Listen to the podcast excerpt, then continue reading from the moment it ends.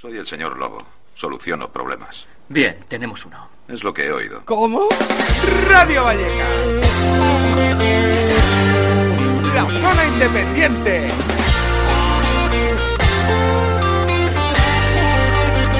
Tu programa de cultura y distensión alternativa.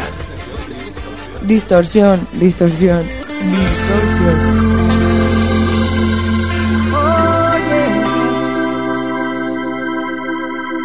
La zona independiente en Radio Vallecas. Está hasta los huevos ya. Hasta los huevos.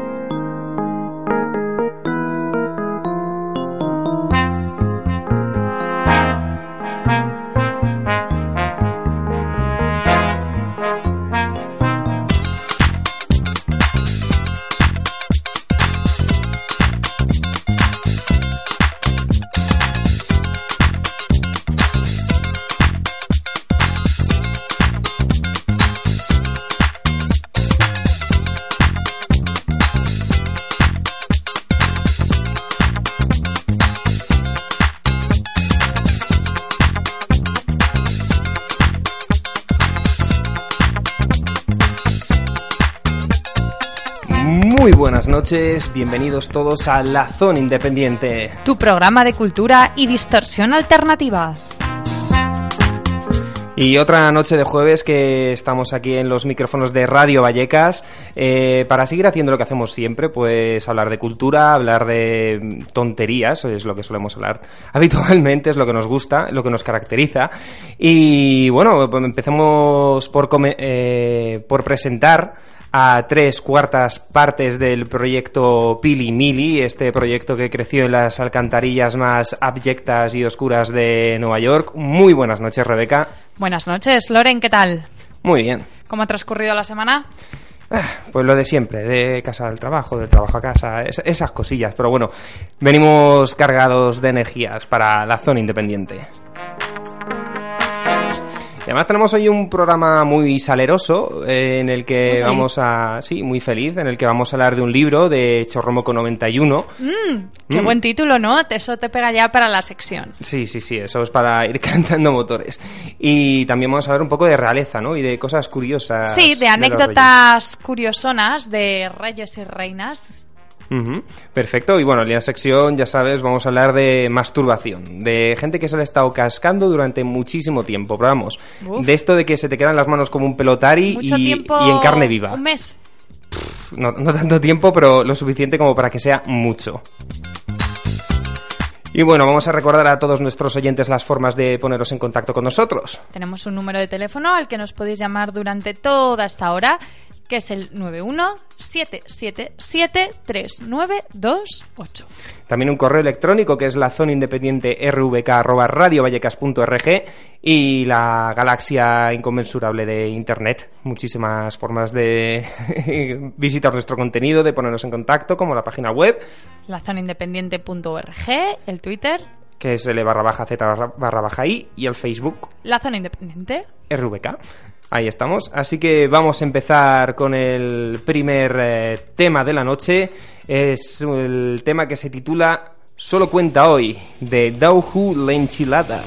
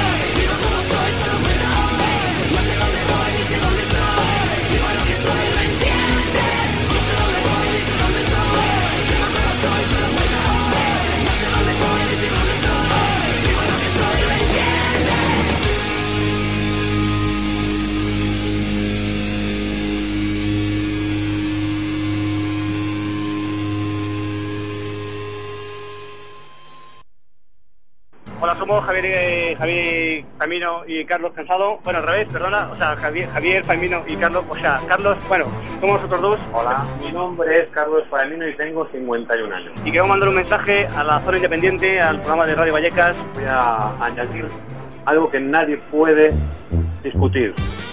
Vallecas es muy grande. Y que sepáis que estáis en nuestro corazón, no vosotros solos, ¿eh? sino Vallecas está en nuestro corazón. Está a tope en nuestro corazón. Vallecas es muy grande.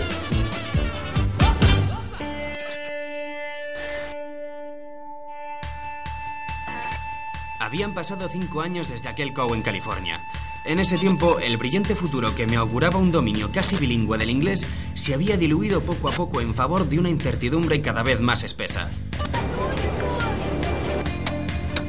Durante los 90 actuaba como estudiante de filología, noctámbulo empedernido, curtido melómano, experimentado consumidor de sustancias, amante consumado, experto en lanzamiento de chorromoco y hasta locutor de radio. Pero en todas esas actividades hacía playback. Solo ponía cara de póker para dominar el océano de inseguridad que me habitaba.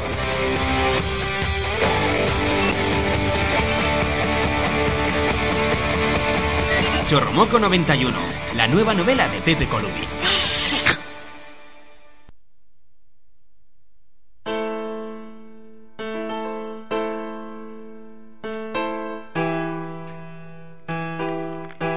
Bueno, esto que acabamos de escuchar es el tráiler de presentación del nuevo libro de Pepe Colubi, como ya habéis oído, Chorromoco 91, y al otro lado de la línea telefónica tenemos a su autora, Pepe Colubi, que es eh, colaborador de las publicaciones El Jueves, Cinemanía, colaborador también del programa de Canal Plus Ilustres Ignorantes, y autor de las novelas La tele que me parió, bueno, los ensayos, podríamos decir, La tele que me parió y Pechos fuera y bueno, por supuesto de California 83. Él se define a sí mismo como muy de merendar y en su perfil de Twitter dice que es biodegradable. ¿Estas afirmaciones son correctas? Pepe. Hola, ¿qué tal? Buenas, Pepe. Pues eh, sí, no, o sea, des- desgraciadamente o para bien, todos somos biodegradables y cualquier persona a sus cabales es muy de merendar. La merienda es, el, es uno de los momentazos del día. Cualquier momento que incluya comer, lo que sea, está bien. ¿Y ingiriendo o solamente el- el hecho de comer y las diferentes acepciones que tiene comer? Todas las acepciones de comer, todas. Pero vamos, ingerir también es, hombre, como ciclo vital de la vida, si puede ser placentero, pues mejor todavía.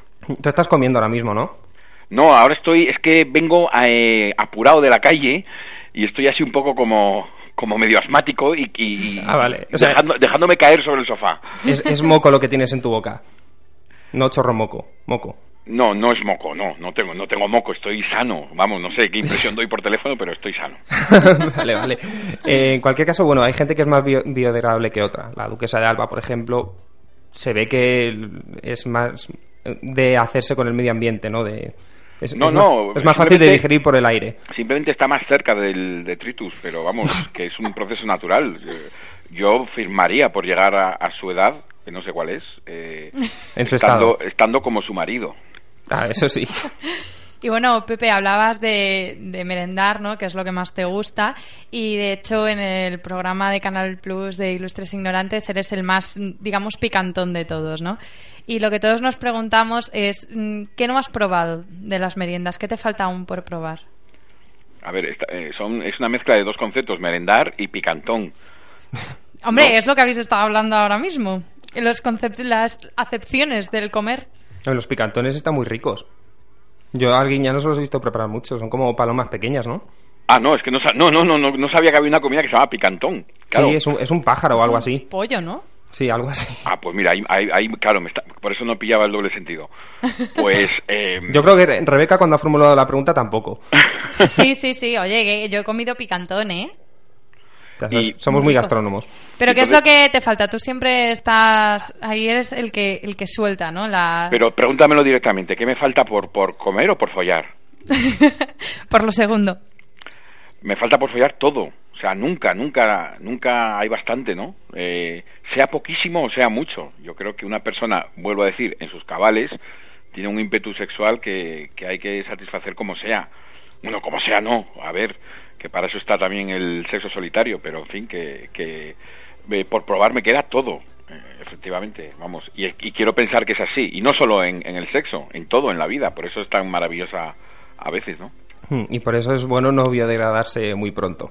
Entonces, en cualquier caso, vamos a centrar un poco el tema en la novela en Chorromoco 91 y es que han pasado ocho años desde las aventuras de Pipi en California. ¿Cómo ha cambiado el protagonista, Pepe, durante este tiempo?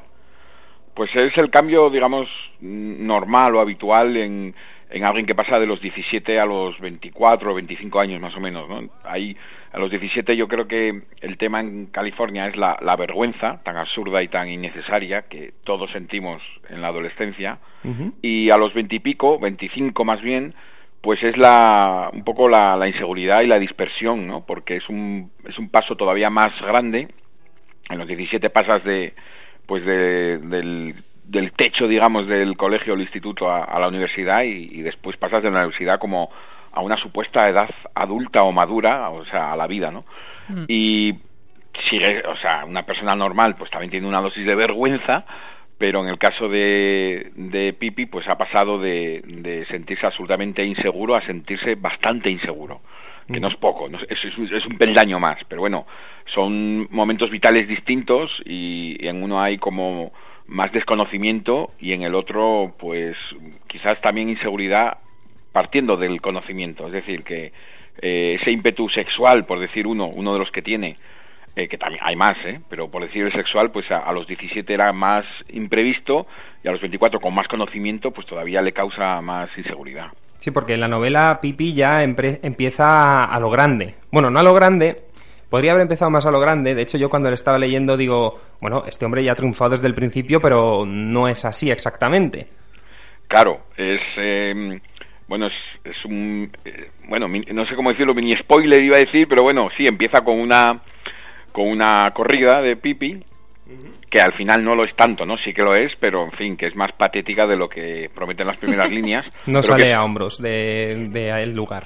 Bueno, pero él, él en su desorden imaginativo lo enseguida lo arregla, ¿no? Y lo, lo coloca en la carpeta de recuerdos guays, porque también es una cosa que aquí, pues lo, lo vemos por escrito, pero yo creo que es algo que hacemos por instinto todo el mundo, ¿no? Si no, la vida sería horrible. Si solo tuvieras presente los momentos chungos, pues yo creo que todos los reordenamos de alguna manera.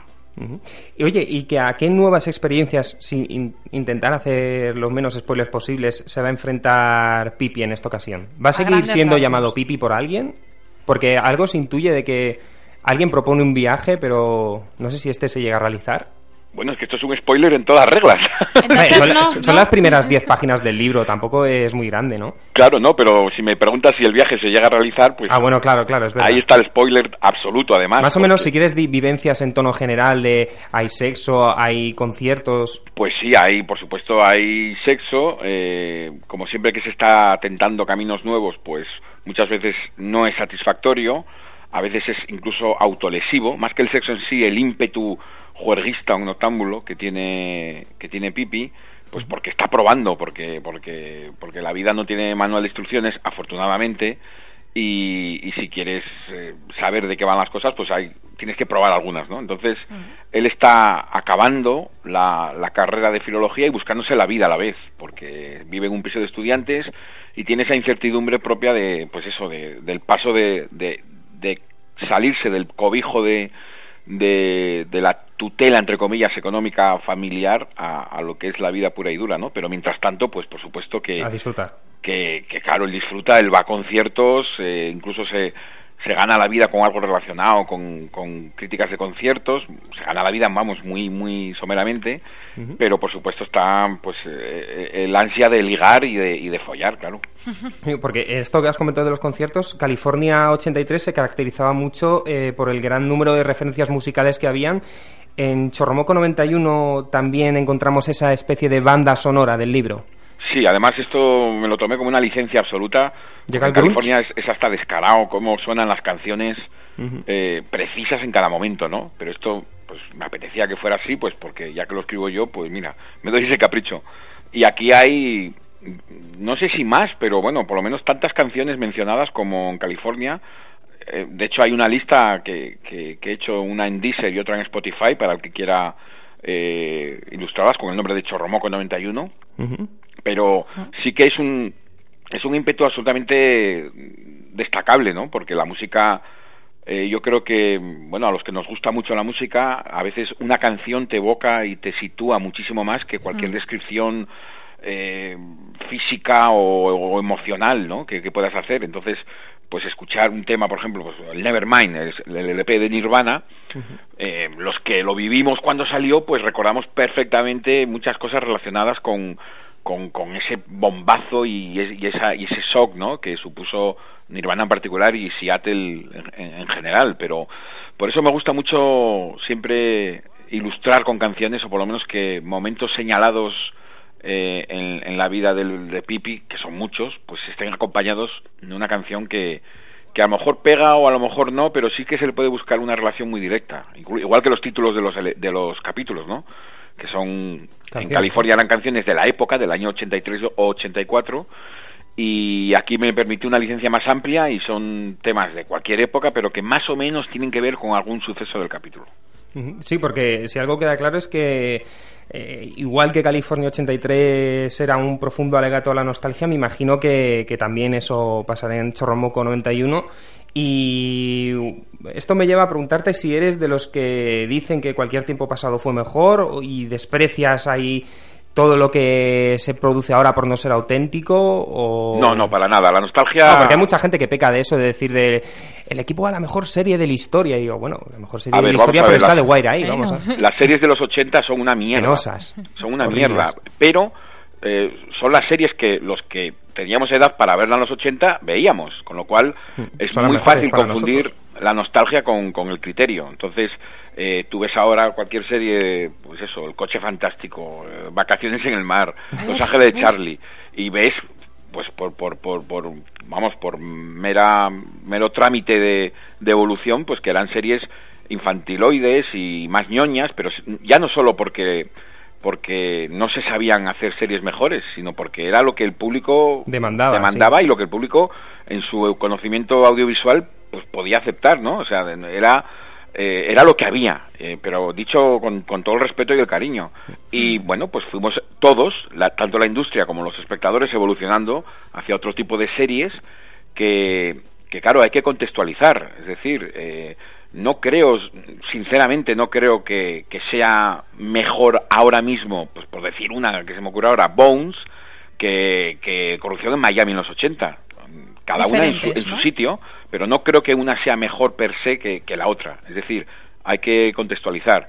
Y la nostalgia es muy peligrosa porque, bueno, yo siempre lo digo que es como, como los espejos, los retrovisores de, de los jeeps, ¿no? Que, que pues puede cambiar el tamaño de lo que estás viendo reflejado en ese, en ese bueno, hay el golpe famoso de eh, Parque Jurásico cuando se ve eso, ¿no? Cuando el, el dinosaurio perseguía al Sí, jeep sí, y lo sí. ven y, y lo ponía el cartel claramente, que pueden los objetos pueden ser mayores de lo que parecen en, en- en el retrovisor. Pero entonces hay que tener cuidado con eso y, y, por supuesto no desdeñar nada actual simplemente porque, porque no sea retro. Claro, pues ya sabéis, los fans de Robocop, que visteis la Robocop de los 80, cuando veáis el remake, eh, no lo desdeñéis mucho. No va a ser igual, ¿eh? yo creo. No creo, no va a ser algo diferente. Creo que van a haber menos mutilaciones y menos gente derritiéndose. Pero fíjate, eh, por, por ejemplo, curiosamente, es que, bueno, no sé por qué lo he asociado, pero una película como Alien, por ejemplo, eh, es inmejorable y ya no en su contexto. Es decir, a día de hoy tú ves el primer Alien de Ridley Scott y, y no, no, yo pienso que no se ha mejorado per se a lo largo de las sucesivas entregas, ni se podría hacer un remake hoy mejor, ¿no? Y, y que aguante el paso del tiempo de esa manera. Ojo, que tampoco hay que desdeñar lo que se haya hecho en el pasado simplemente porque, porque sea viejuno. Claro. Hombre, yo soy más de marionetas que de, que de ordenador, que de animación por ordenador, la verdad. Hay muy buenas, ¿eh? Por ordenador. Pero claro, simplemente, fíjate, ayer estaba viendo eh, El Retorno del Jedi y se me caía el alma a los pies. Y Sí. fíjate que es una, es una película, las tres primeras de Star Wars son míticas, como decía Jordi Costa, son el, el, el Vietnam de nuestra generación, pero, pero claro, eh, eh, tú ves ahora, ves unos cantazos y sin embargo, las tres siguientes, personalmente yo opino que no se me echen nada encima, las tres siguientes, que, que son como técnicamente mejores, pues para mí son películas absolutamente prescindibles. Nadie se te va a echar encima por eso. Yo creo Bueno, que aún- aún habrá por cabal. Seguramente. Bueno, volviendo un poco a, a la saga de Pipi, vamos a llamarlo saga. Bueno, eso es muy optimista, pero te lo agradezco. Sí, a ver si, si va creciendo el hombre. ¿Qué hay de Pepe Colubi en Pipi? Aparte del nombre. Hombre, pues eh, en California 83 está más claro porque yo estuve en, en California en el año 83 y, y, pues vi a los Clash y vi a Police y, y hice algunas de las cosas que salen ahí, no todas. eh. ¿Te hicieron una felación en un coche? Pues eh, no debería contarlo alegremente, pero no. no, eh, eh, la página 150 de California 83 es ficción y lamento, a veces lamento decirlo, pero por otro lado, bueno, pues también es es como orgullo y satisfacción, ¿no? Haberte inventado una historia así que mucha gente me pregunta literalmente por por la chica en cuestión que, que Pipi llama super ratón. Y, y hay mucha gente que me pregunta por ella que si tengo alguna foto y tal, lo cual, pues, eh, haber creado un personaje tan ficticio como ese y que, y que parezca tan real, ¿no? Pues eso, oye, también tiene su, su puntazo, pero luego en Chorromoco, más que el personaje en sí, hay sensaciones, es decir, cuando tienes miedo, cuando tienes deseo, cuando tienes hambre, cuando estás colocado, pues si has pasado por todas esas sensaciones, pues puedes reflejarlas en un personaje. Pero hay muchas situaciones que son ficción o por lo menos mezcla de ficción, ¿no? Por ejemplo, pues los conciertos que nombro en Chorromoco, el concierto de los Ramones o el de los Rolling Stones, sí son reales y yo fui a esos conciertos. Ahora, lo que pasa necesariamente en el concierto, pues no es, no tiene por qué ser literalmente lo que yo viví. Entonces, bueno, siempre es así. ¿Y qué es lo que te hizo escribir estas historias, la de California 83 y ahora la de Chorromoco 91? ¿Qué te impulsó a llevarlas al papel? Pues mira, y no es coña, me alegra que me haga esta pregunta, porque en, el, en los dos casos hay dos motivaciones muy claras y muy diáfanas. Ninguna tiene que ver con la oferta económica de la editorial, porque eso, no, eso desmotiva más, más que motiva. Pues Con- encontrar el de Chorromoco a mí me costó, ¿eh? Porque estaba agotado. Sí, ha sido una triunfada el libro. Pero ag- agotado estaría el, el dependiente, no, pero no el libro, ¿no? El libro, en la casa del libro, no, ya ha dicho no lo la marca, tenían. me cago en Dios. Bueno, pues que repongan, que no salgan. a- Bueno, la verdad que sí, a, eh, a los nueve días de salir el libro anunciaron segunda edición, con lo cual yo estoy, vamos, que, que, que, que- que me desbordo, ¿no? no o sea, no- Te realmente desbordas. no me lo puedo creer, pero, pero me, me- estoy encantadísimo con eso. Pero bueno, volviendo a la pregunta, el- el- la motivación de California vino por un amigo, Enrique Hueres, un día comiendo con él en, en, en Fuencarral, en Madrid, pues le conté una historia que me había ocurrido en California un día hace mucho tiempo, concretamente en el año 2000. Y, y me dijo, oye, pues con todas estas historias y tal, no, igual tienes ahí una novela, a poco que le des una vuelta. Y ahí empecé a pensar, o sea, la motivación fue exactamente Enrique comiendo lentejas en Fuencarral. Ahí, ahí. Buen, buen entorno. Sí, sí. Por cierto, que ahora ya no existe el restaurante, porque siempre que paso por ahí, miro ahí con... con- Ah, hay un Berska. Con nostalgia. No, hay una, hay una cadena horrible de cafés carísimos. Bueno. Pues vale, ya sé cuál es, entonces. que escriben tu nombre en el vaso y todo. Bueno, nada. Pues em, resulta que, que tardé tiempo en, en decidirme, pero luego pues me salió bastante fluido. Luego tardé mucho más en encontrar editorial, que eso fue un trayecto muy penoso. Cinco años mm, siendo cordialmente rechazado por cualquier mía. editorial que podáis nombrar.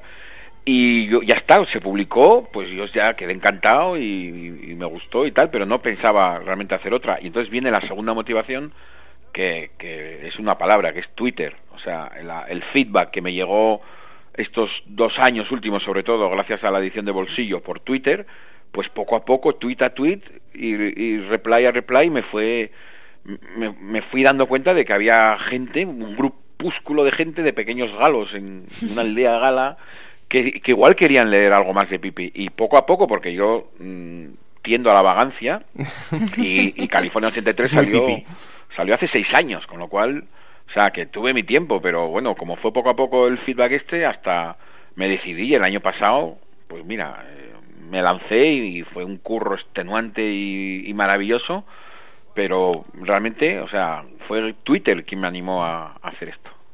Está bien eso de que siempre poder tener ese feedback, ¿no? Con la, con la gente. Y, pero, o sea, lo que me ha impresionado es que tú venías de escribir otros libros, ya habías publicado, por ejemplo, el de la tele que me parió. Sí. ¿Y, y cómo, te, cómo, cómo fue eso de que te costara tanto encontrar editorial?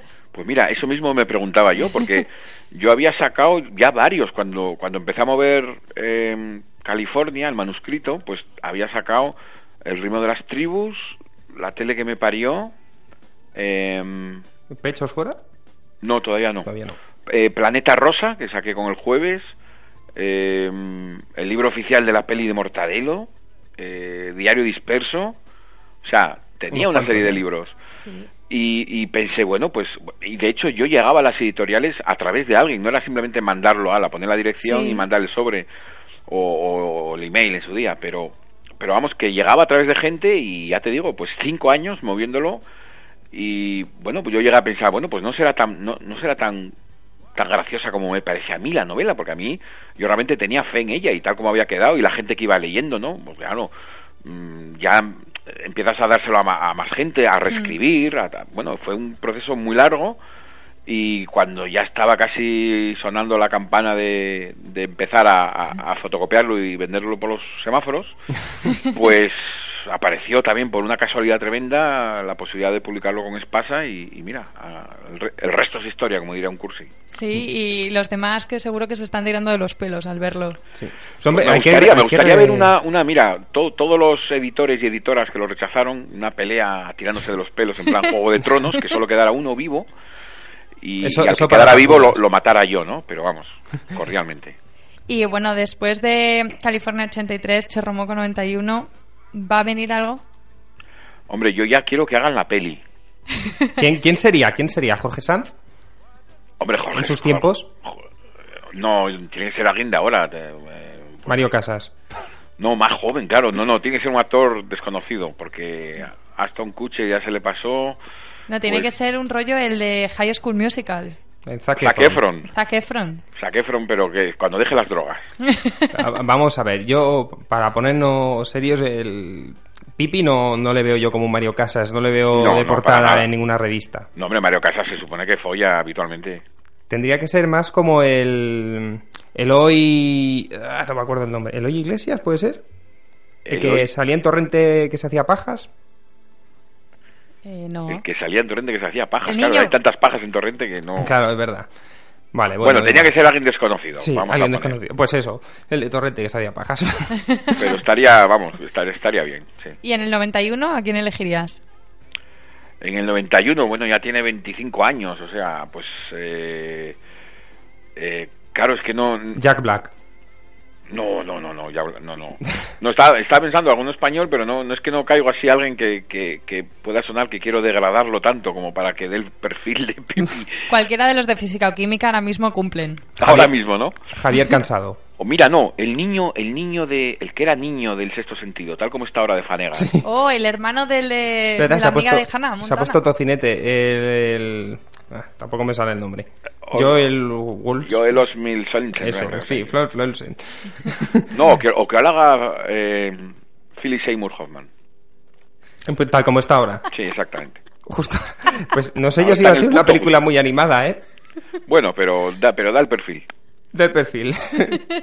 Perfecto. Eh, es verdad, Philip Seymour Hoffman en Boogie Nights. Perfecto, pero le teñimos. Pues está bien, me gusta. Estupendo, lo aceptamos. Bueno, pues Pepe, un, un placer haber compartido este tiempo contigo. La- lástima que no nos haya soltado ninguna burrada porque nos hacía mucha ilusión. Nosotros tenemos una sección de sexo que se llama La Sección, Sí. en la que mm, hablamos de parafilias y cosas así, de forma muy distendida, y, y nos había hecho ilusión alguna cosa así, pero bueno, has estado comedido, has sido buena gente. Bueno, eh, todo todo es preguntar, todo, es- todo es preguntar. Hombre, tampoco tampoco se puede ir por la vida así, ¿no? Con Sí, hombre, sí que sí. con el chorromoco fuera, pero bueno. Yo tengo una pregunta antes, antes de despedirte y es que, bueno, tú eres experto en televisión y tengo una pregunta como, como amante ¿no? de la televisión también. ¿Qué programa, aparte de Ilustres Ignorantes, recomendarías y cuál lapidarías? Bueno, Ostras. Recomendaría Goles son amores. ¿Cómo?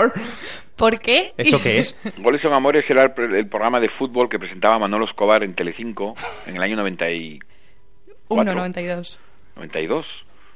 Eh, un programa eh, que era el resumen de la jornada futbolera, lo hacían, lo emitían los lunes y había 20 azafatas vestidas con cada una con el uniforme de un del Equipo equipo, de de, los equipos de primera. Uniforme Y era- tipo los de los 90, ¿no? Sí, era gloria bendita ver aquello. Y, y Manolo Escobar cantaba y bueno, era todo luz, alegría y, y diversión, ¿no? Caviar televisivo. No como los programas que hay ahora. ¿Y cuál lapidarías? lapidar, sinceramente, y lo digo muy en serio, lapidar a ninguno. Es decir, si un programa existe eh, y, y aguanta pues más de una semana, es porque hay alguien viéndolo, aunque no, no es que me estoy fiando de las audiencias y más, ¿no? Yo lapidaría a, a- a algún que otro ejecutivo que realmente eh, ves el criterio que tiene a la hora de, de no solo de dar luz verde, sino de cargarse programas, y a eso sí que los, algún, al más de uno, hombre, lapidarlo no, pero eh, ponerlo a picar piedras sí. Pero ahora, mm, a priori yo no lapidar o quitar un programa, pues me cuesta Lapidarlo mucho. no. Habrá alguno que no te guste. Eh, Mójate, mójate. no, pero si no es, en serio, no es, o sea, me- hay una cosa que, que yo defendía en la tele que me parió, que es el, el- la fascinación por lo cutre, que hay programas tan sumamente malos Que te enganchan. que te enganchan, o sea, es la... Los de Canal 7, el canal el de Canal de 7 que presentaba Leticia Sabater. Bueno, pero es que eso no era ni Bueno, es malo, que no eso. tenías Canal 7 igual, ¿no? Si No, pero en bueno, sí, la, eh, lo- vamos, yo soy muy, muy, muy de ver, bueno, ahora hay, cada vez hay menos, pero las teles locales me fascinan, es, un- es un, es un mundo paralelo y totalmente, ¿no? Pero sí, he visto, he visto trozos de aquel programa, pero eso no era ni siquiera malo, era, era toda una farsa que no, que no llega a nada, ¿no? Me- Pero me- te enganchaba. bueno, a mí, a mí no, personalmente no. A mí me engancha más cuanto más pretencioso es un programa. Pues, por ejemplo, una serie, bueno, claro, es que hablo Cualquiera de series- Antena 3. No, no, cualquiera no. Ojo, que ahí hay gente también muy buena metida. No, pero- no, no, pero hay cosas muy pretenciosas en Antena 3. Yo no voy a denostar a nadie personalmente, pero hay mucha pretensionismo en, si es que esa palabra existe en Antena 3. Yo, claro, yo iba a nombrar, pues, pues, Ana Obregón, por ejemplo, pero claro, no la di- dilapidar, no la dilapidaría. Porque es que eh, tú ves Ana y los siete yo me quedo enganchado porque es fascinante que una serie tan absolutamente eh, indefendible pues tuviera la audiencia tremenda que tuvo o, o el proyecto posterior De, en la que era presidente del gobierno, dices. ellas y el sexo débil que duró Sí. tres, tres semanas no pero claro o por ejemplo ayer mismo estuve viendo un poco del mira quién baila de la primera y claro ver ver, ver a Norma Duval de, de jurado de algo pues claro pues, pues, te hierve la sangre pero a la vez es gozoso es decir eh, la vergüenza ajena es muy injusta no sé quién decía esto porque alguien hace el ridículo y tú lo pasas mal pues pero pero a mí me parece una fuerza poderosa que, que, que, que si pudiéramos utilizar la energía que se desprende de la vergüenza ajena pues podríamos iluminar ciudades pequeñas ¿Y qué A mí, a mí opinas me de- gusta mucho un programa que tiene varias temporadas que se llama El discurso del rey. Solo tiene un episodio al año, pero me fascina ese programa. Ah el de Nochebuena Ese, ese, ese me gusta mucho. bueno pues Así de variedades. El protagonista mm, se ve que está empezando a cansarse, ¿no? Pero, pero está Robocop el protagonista Robocop bien. es Murphy. ¿Y qué Totalmente. opinión te merecen los programas, vamos a decirlo, en plan Sálvame? pues vuelvo a lo mismo y Que la crítica es muy fácil de eso. hombre criticarlo malamente no, no, pero sí. yo quiero que lo defienda, porque él, él dice que, cuando un programa triunfa es porque alguien lo ve. No, no es defenderlo, o sea, efectivamente, claro que lo ve, lo ven dos millones de personas cada tarde, eh, y eso no se puede negar. Entonces, yo entiendo que hay gente que, que pues, que su, su entretenimiento y su horizonte televisivo es sálvame, y no le pongas a ver otra cosa.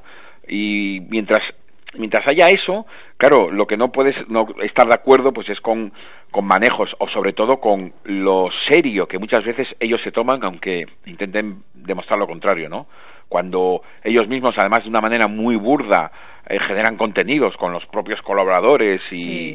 y además contenidos desagradables y, y se basan en el, en el en el insulto y todo eso es muy fácil denostarlo pero claro, eh, hay una cosa incontestable, que hay gente viéndolo. Entonces yo no me puedo en ningún momento sentir por encima de cualquier otro espectador, porque eso sería pues displicente y, y- y soberbio por mi parte. No, yo no me siento eh, mejor porque me guste Seinfeld más que Sálvame, pero me Uy, siento Seinfeld, distinto. Ahí has dado la patata, ¿eh?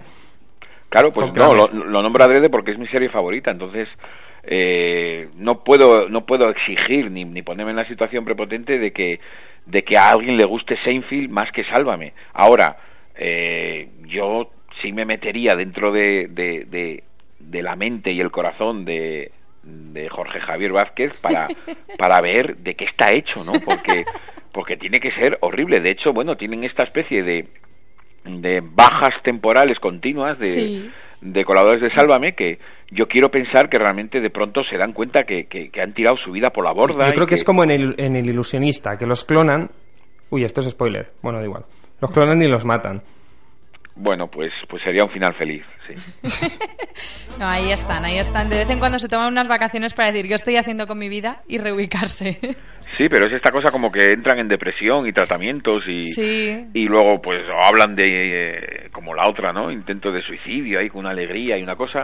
Entonces, claro, Sí, eh, sí. yo me pongo más del lugar del espectador de Sálvame que del que hace Sálvame, porque tiene que ser eh, muy triste vivir continuamente de eso. Ahora se ganan la vida que, que lo flipa. Sí.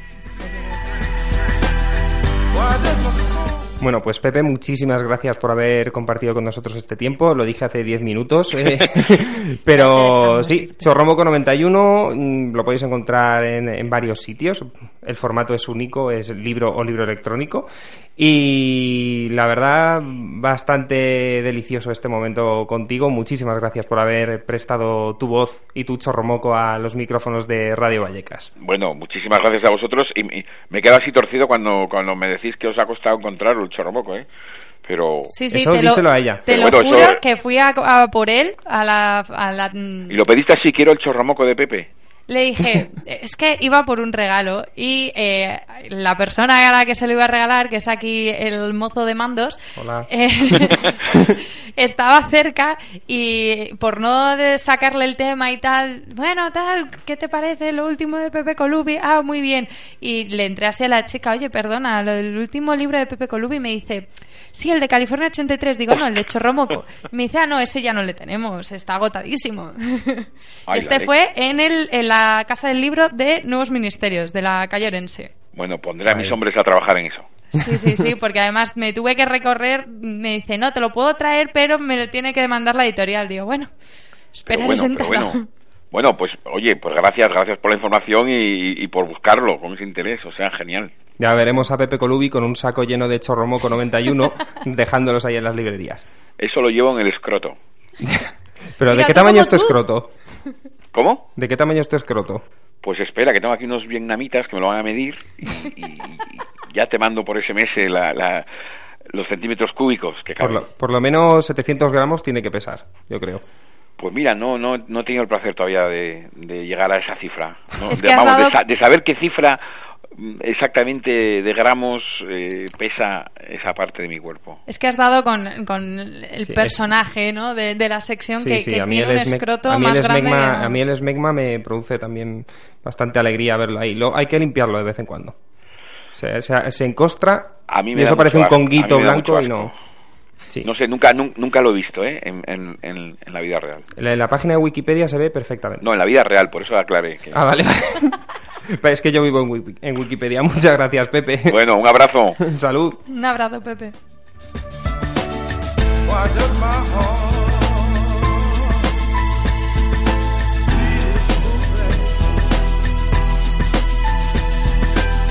Why does my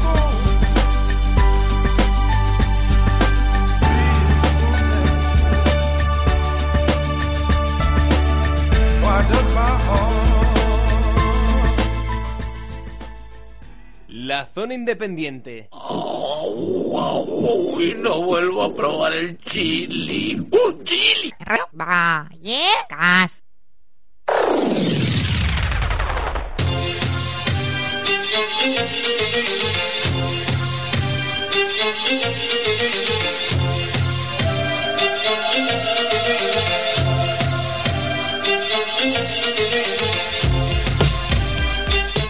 Muy buenas noches, Rebeca. Ya sabes que cuando suenan los bereberes es eh, tu turno de aparecer en escena. Tas. Zas, trascas. Y bueno, Rebe, ¿de qué nos vienes a hablar hoy? Bueno, pues hoy venía a contaros unas anécdotas de reyes y reinas que, que, bueno, son muy cortitas. Vamos a traer un par de ellas, pero son muy cortitas. Y la verdad es que es hasta, a mí me parecen hasta absurdas, ¿no? O sea, yo las estaba leyendo antes y releyendo y releyendo porque me topé con esto. No te lo creías. Sí, sí, sí, decía, pero, pero de verdad, o sea, esto lo ha podido decir un rey. Un rey como Carlos III o como Isabel II. Qué feo era el hijo de... Ah, no, no, no, era el... Bueno, da igual, todos, todos son feos. No, Carlos III tenía Sí, una el- belleza el- peculiar. El, el segugo es que era como una venganza la cara que tenía. Carlos II. Sí, sí, sí, el, el, El hechizado. el que tiene los pelos y la... Bueno, es, es un, es un poema su cara. Por eso ahí se murieron los Austrias. Bueno, pues vamos a hablar de, de estas anécdotas. Vamos a empezar por Carlos III, ya que es uno de... de Ya que lo has mentado, pues vamos sí, allá. sí, sí. Y bueno, pues emprendió numerosas obras en Madrid eh, y la quiso convertir, bueno, pues en una capital más europea, ¿no? Entre los múltiples proyectos que él quería construir, pues fue un sistema de conductos de canalización de las aguas. ¿Y cuál era su propósito con esto? Bueno, pues limpiar la ciudad de residuos. Dicha propuesta no fue muy del agrado de los madrileños y he aquí la frase literal que dijo el señor monarca. Mis súbditos son como niños pequeños, lloran cuando se les lava.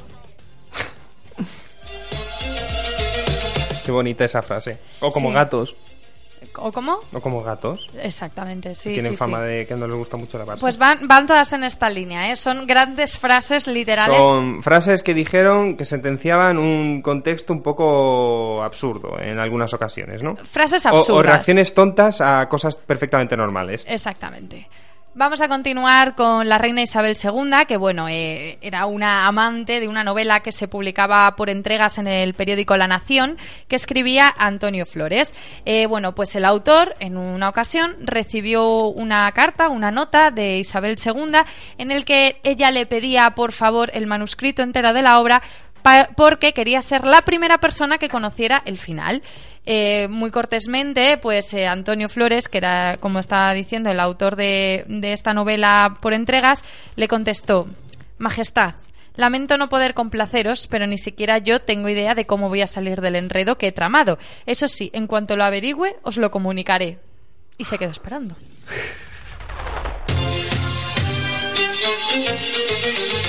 Vamos con, con otro proceso que en esta ocasión emprendió Enrique VIII contra su esposa Ana Bolena. Acusó a esta de traición y adulterio y le recriminó las palabras usadas por ella cuando se refería a su miembro viril. Y le dijo, la espada del rey no pasa de ser una simple navajilla. Qué, qué- qué forma de humillar a su rey, ¿no? Ah, hombre, te divorcias de mí y encima te tengo que alabar. Eh, eh, Pues, Eso llega a ser un Lannister y, vamos, la empareda ahí. Cabeza.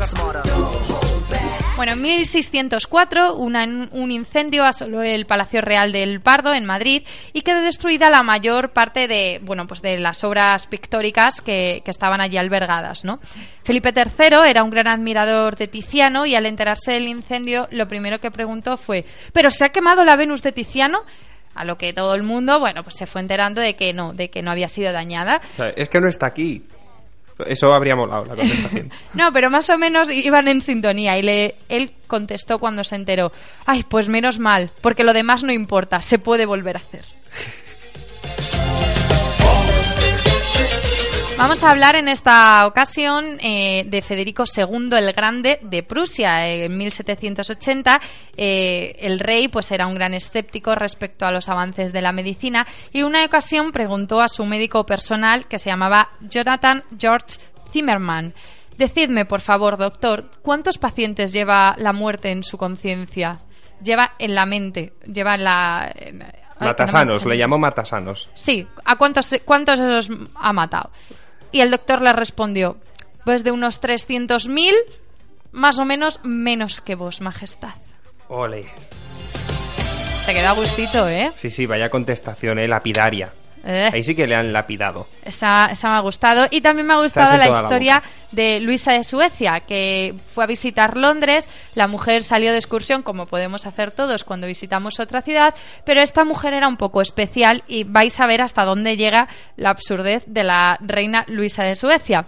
Porque, bueno, pues salió ella sola a dar una vuelta, sin escolta, sin documentación, y durante la visita por Londres, bueno, pues un autobús estuvo a punto de atropellarla. Así que, como ella no llevaba ningún tipo de identificación, cogió una notita, la colgó del bolso y la notita decía, soy la reina de Suecia. Por si me pasa algo. Puso su número de teléfono o algo. No, no, se no tiene, o sea, es la reina, por Dios, que va a tener. Esta es otra historia que dices, madre mía, hasta dónde, hasta dónde llegamos, qué poco pensamos. Bueno, esta es de la reina María, eh, que bueno, tenía muchísimo miedo a los perros, ¿no? Eh, todo lo contrario a, la que luego sería su nieta Isabel II. Bueno, pues celebró una fiesta en los jardines del Palacio de Buckingham y la princesa Isabel le entregó a su abuela una galletita para perros para que se la diese a, uno de los perros que tenía la niña, ¿no? Le puso de muy mal humor a la reina María, que no pensaba darle la galleta al perro ni de casualidad, y junto a ella se encontraba el, el arzobispo de Canterbury y le dijo, sí, pues a la toma, para ti, se la das al, al perro tú. El arzobispo cogió la galletita, pensó que era una pasta de té que le estaba ofreciendo la reina y se la zampó. Es que es, es difícil que un rey te ofrezca algo. Por eso yo, yo lo aceptaría y diría, ah, gracias, mi majestad. Y bueno, claro, luego pasa lo que pasa. En esta ocasión vamos a hablar de una pequeña anécdota que le ocurrió al rey Jorge II, que pensaba, pensaba hacer un parque, cerrar un parque eh, londinense en St. James y transformarlo en un jardín privado para sus usos y disfrutes. Bueno, esto le, le iba a poner en contra a casi toda la población por lo que requería, ¿no? Y le, le preguntó al señor que iba a realizar la obra.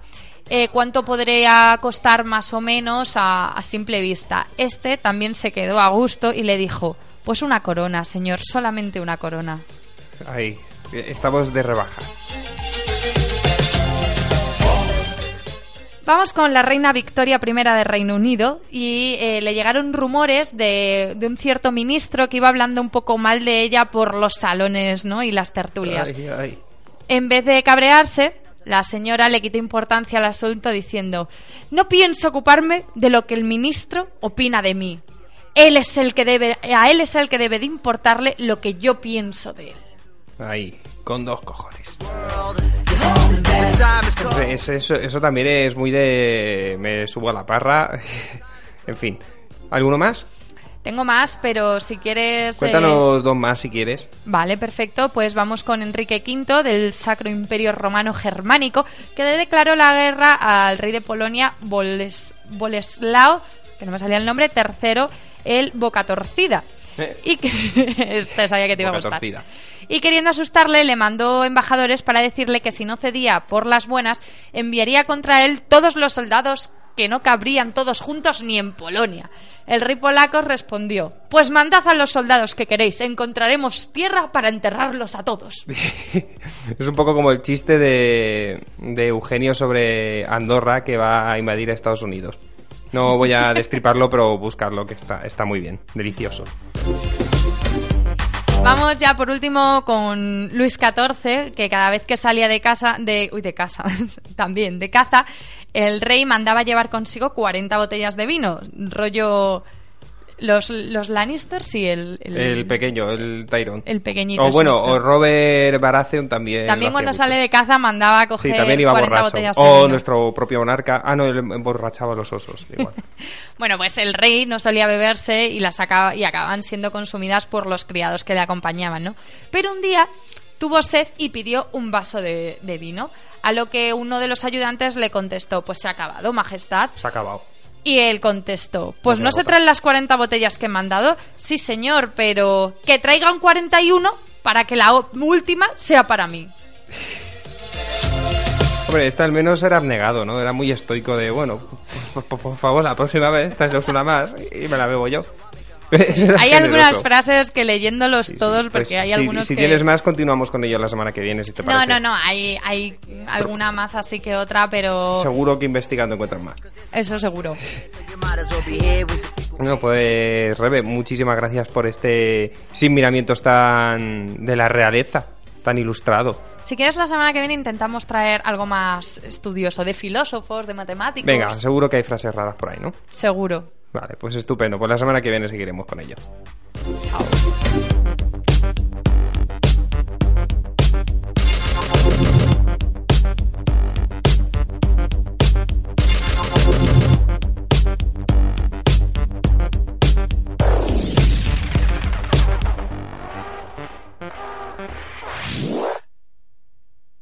Bueno, y nosotros vamos a tomar un poco de aire y vamos a escuchar Todo nos es debido de Punto de Fuga.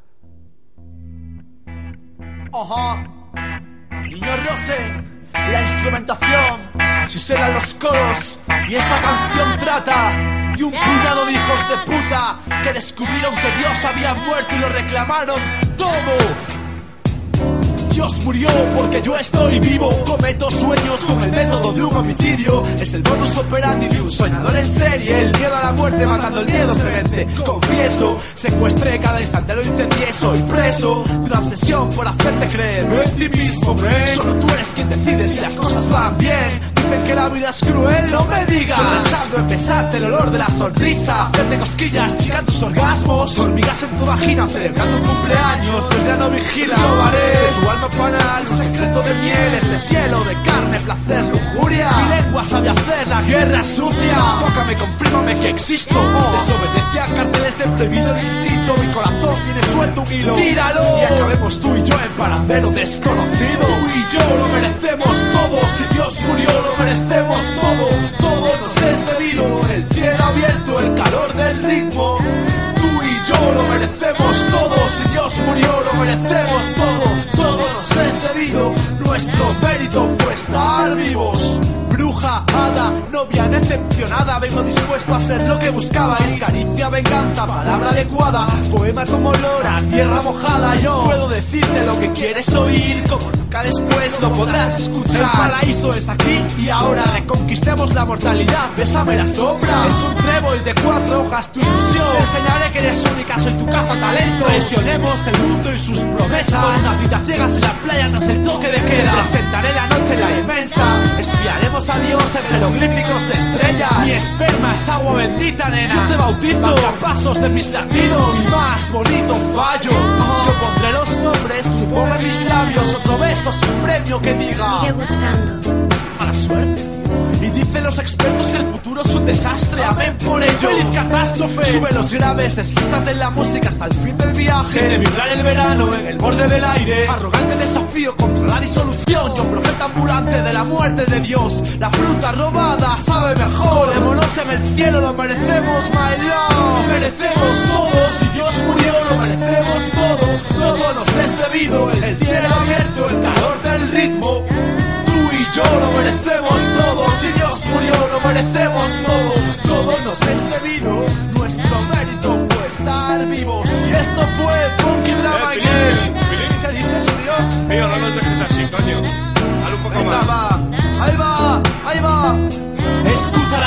Del viernes noche, la ciudad palpita, el web me responde corazonadas de diversión. Esta es una misión para mis superhombres. Cada huella dactilar es irrepetible, cada olor de coño también. Morir debe ser terrible, pero con ese escote soy tu rehén. Déjate funcionar, muchacha. Soy un curandero en horas bajas, pero este tipo sabe escuchar. Se ve en tu mirar que en esta rutina cada día te sientes más puta y quieres llorar. Podemos esquivar las caricias de carcelero de tu novio y la hora de irte a trabajar. Porque el mundo es un cheque en blanco y está firmado. Podemos cobrarlo y dejar anidar mayo todo el año. En el pecho y de cintura para abajo. Ahora sí que termina. ¿Qué? No jodas, tío. A ver qué saco aquí ahora. A ver qué saco. Contraseñas para niños perdidos, el micro es mi radio de acción. Derramo palabras mágicas por vicio, tu gozo es mi punto de cocción. Juego con la química de este idioma, acciono por ti sus zonas erógenas. Porque cada frase mapa del tesoro que Dios dejó, pero Dios murió y tú eres el heredero.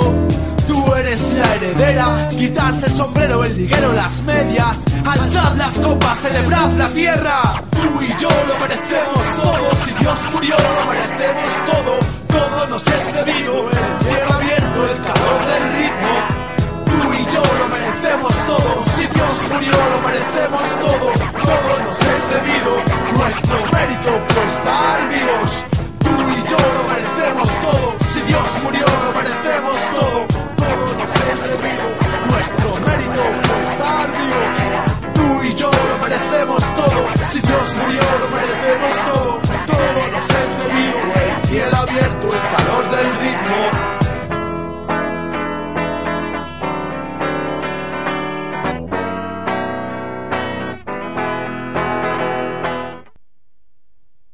la zona independiente, hay sexo.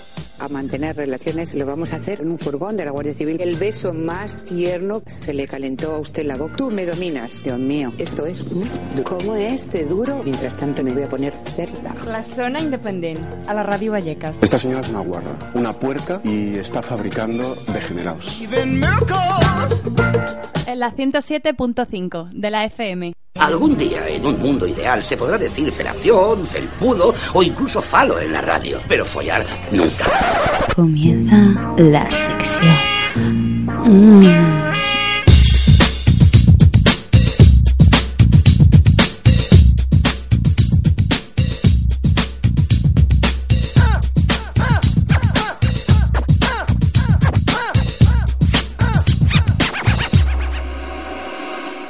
Un jueves más llega el momento que todos estábamos esperando, donde todos nos despelotamos, ponemos las calefacciones a tope para no enfriarnos nuestras partes más íntimas, porque llega Loren con la sección. Un jueves más, Loren, nos traes un temita. Te ha, te ha dado tiempo justito, ¿eh? A disfrazarte, justito, justito. Sí, la verdad es que tenía. El, el disfraz es que no he sabido muy bien cuál elegir de mi amplia gama. Además, últimamente, como siempre llevo la casaca de Napoleón puesta, Que por cierto. me he vuelto un poco vago a la A ver hacer los si la disfraces. lavamos, ¿eh? Porque ya huele un poquito mal. Tiene unos lamparones extraños. Yo creo que ahora me enfocan con la lámpara esa de, de CSI. Eres todo lila. Y, y salgo. No, no, no, lila no, al revés. Salgo todo blanco, parezco un gusiluz.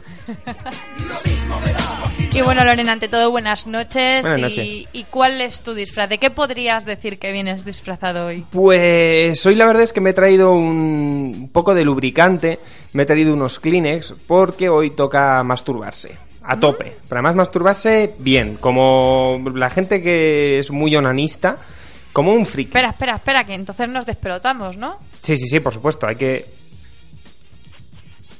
Sí, ¿tú, tú has subido la cremallera para arriba y para No, abajo no, la he muchas veces. la he bajado, Ah, es que vale, es muy larga. Es que no es raro. ¿Sabes tú que tienes una mente muy, muy perversa? Sí, pues puede ser, puede ser. Y bueno, vienes a hablar de, de masturbación, de onanismo. Efectivamente, vengo a hablar de un hombre que entregó su vida a la causa. Que en su momento fue. Pues yo el el que- más mejor. Sí, el que el más mejor. Fue el hombre que ostentó en su día el récord mundial de masturbación en tiempo. El que estuvo más tiempo masturbándose de seguido. De seguido, De sin parar. seguido, sí, efectivamente, aunque es verdad que el récord ahora lo ostenta otra persona, pero bueno, nosotros vamos a centrarnos en Masanobu Sato. Masanobu Sato, que es un hombre japonés que consiguió el, el récord mundial de masturbación, ¿En qué alcanzando el récord de 9 horas y 58 minutos. Esto Uh, fue en el, 10 año, en el año 2009. En el año 2009. Hay Diez que horas seguidas sin parar ni a beber agua. Casi 10 horitas y seguidas sin parar, ni beber agua, ni nada. Masturbando. Hombre, beber agua puedes beber. Mientras te sigas dándole brillo al sable. ¿sabes? Pues, pues puede ser. Y una pregunta, ¿quién lo ostenta ahora? Ahora los- eso lo dejo para el final. Primero Ah, vamos vale. a hablar del, Vale, del vale. protagonista de la sección, que es Masanobu Sato, que eso, que en 2009 alcanzó las 9 horas y 58 minutos de masturbación, pero es que el récord del año anterior, de 2008, también lo tenía él, con 9 horas y 33 minutos. O sea, que es un crack en esto. Tiene ya una experiencia récord. Es un crack, es un crack. Hay que decir que el récord este lo batió en el Masturbate Athon, que es como un maratón dedicado a la masturbación, al, al gozo propio, Pero te ven. al sexo en solitario. Sí, sí, te ven, te ven. O sea, tú te haces ahí en mitad, te pones en mitad del ifema. En mitad del IFEMA, sí, sí. De hecho, yo he estado mirando porque tiene una página web donde puedes acceder. Por eso digo que voy a intentar hablar un día solamente de este maratón porque es interesante, pero incluso ofrecen entradas para gente que solamente quiera ir de para ver a gente masturbarse.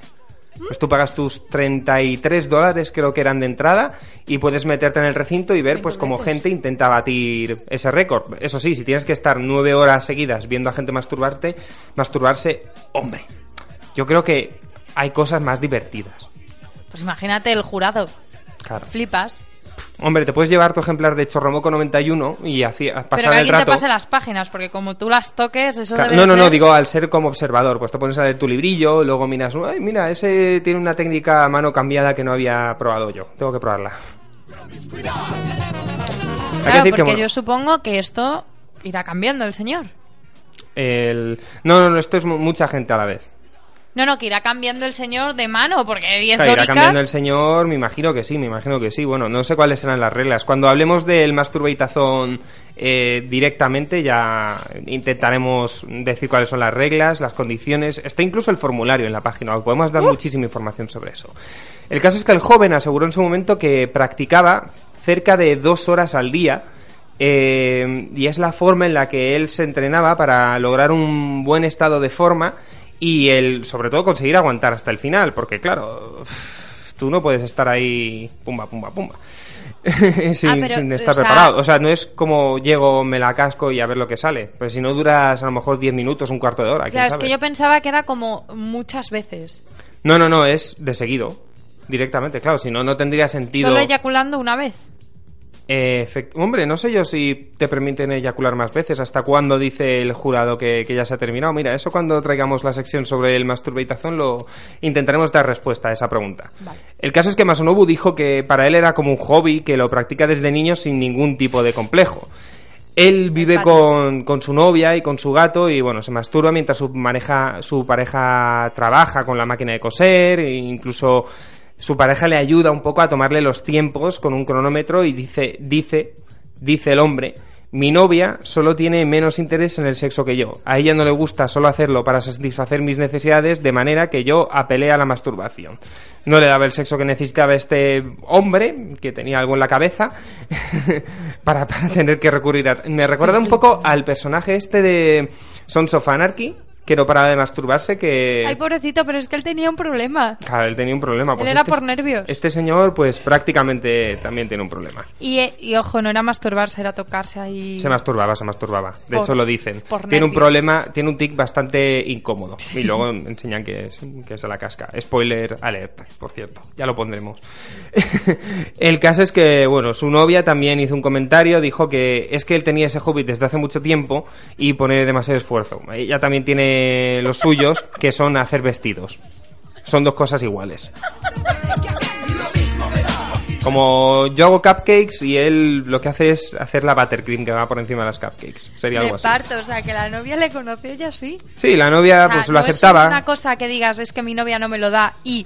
Sí, nada ella lo por aceptaba como una afición más. Hay que decir que si buscamos por internet hay una- un reportaje de la televisión en el que se le ve a él pues un poco haciendo el día a día mientras se masturba.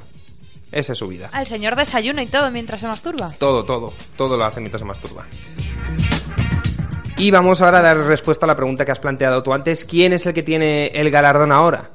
Bueno, en la última edición del Masturbeitazón, que se celebró en 2013, no he encontrado el nombre del ganador, seguramente todavía no esté publicado, por lo que fuera, pero el caso es que en 2012 esta marca eh, de Masanobu Sato, de 9 horas con 58 minutos, fue batida. Fue batida por Sony Nash. Sony Nash, que es un modelo porno y se dedica un poco a la pornografía, batió esta marca con 10 horas y 10 minutos en mayo de Porque 2012. el otro era un actor porno. El otro era un señor. Normal y corriente y moliente. Sí, bueno, un señor. Normal y corriente no. porque- No quiero decir de que no se dedicaba al No, porno. no, no, no, se ni dedica, él se dedicaba a sus labores. Porque no creo que te contrate en ningún sitio si te estás masturbando todo el día. Hacer vestidos, cogía Hacer patronajes. vestidos, hacer vestidos. El caso es que sí, la marca fue batida por Sony Nash en 10 2012. horas y 10 minutos. 10 horas y 10 minutos masturbándose. También es verdad que al ser una persona que se dedicaba al porno, pues hombre, algo de destreza con, con ello podía tener. Eh, Se dedica profesionalmente a eso. ¿Y sabemos los tiempos del último? Los tiempos del último ya he comentado que no los he encontrado, pero vamos, eh, intentaré para que cuando hagamos la sección del ma- Masturbate Azón poder eh, decir cuáles fueron los tiempos del último ganador. Muy si bien. te parece. Perfecto, perfecto. O sea que nos quedamos con, ¿cómo se llama el hombre? Sonny Nash. Sonny Nash. Sonny Nash. Es, bien saludo. guapo. Es bien guapo. Yo te admiro. Bueno, hasta la semana que viene.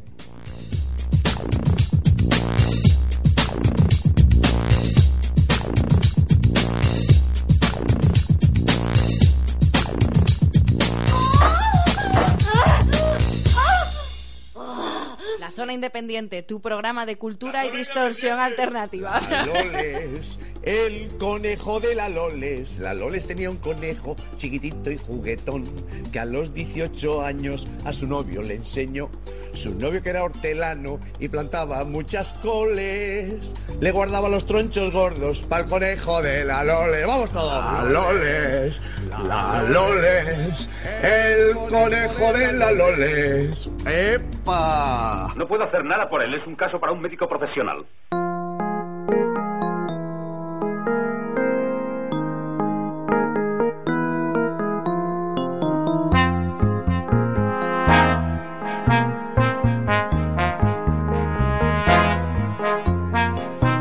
Qué disgustazo cuando tenemos que oír la sintonía a estas horas, porque quiere decir que la zona independiente se va, pero volverá la semana que viene con muchísimos qué bien nos lo contenidos más. Sí, sí, qué bien nos lo pasamos. La verdad es que eso es una de las cosas más grandes que, que podía ocurrir. El que vuelva a la zona independiente la semana que viene con más contenidos y ya sabéis que tenéis muchas formas de poneros en contacto con nosotros. Tenéis la página web donde podéis encontrar todo, la zonaindependiente.org. También tenéis un mail al que nos podéis contar cualquier tipo de cosa que os interese o de la que queréis que hablamos, que es la zona independiente rvk@radiovallecas.org. Así que ya sabéis, amiguitos, amiguitas, hasta la semana que viene. Chao, chao, pasarlo bien. Muchos creen que no pueden más. Pocos creemos que todo es posible cada día más. Yo quiero más, yo quiero más, yo quiero más, yo quiero más, yo quiero más, yo quiero más, yo quiero más, yo quiero más, yo quiero más, yo quiero más, yo quiero más,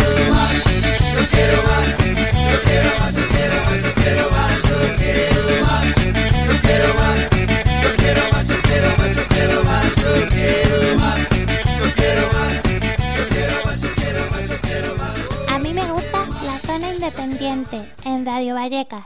Vamos, venga, va, va, venga, esa es radio. ¿Qué pasa, chavales? ¡Vamos! ¡Vamos ya! Todo el barrio aquí, me cago en la leche, ya estamos. ¡Hey! ¡Radio Valleca! ¡Vamos, Radio Vallecas! ¡Ese 107.5, loco!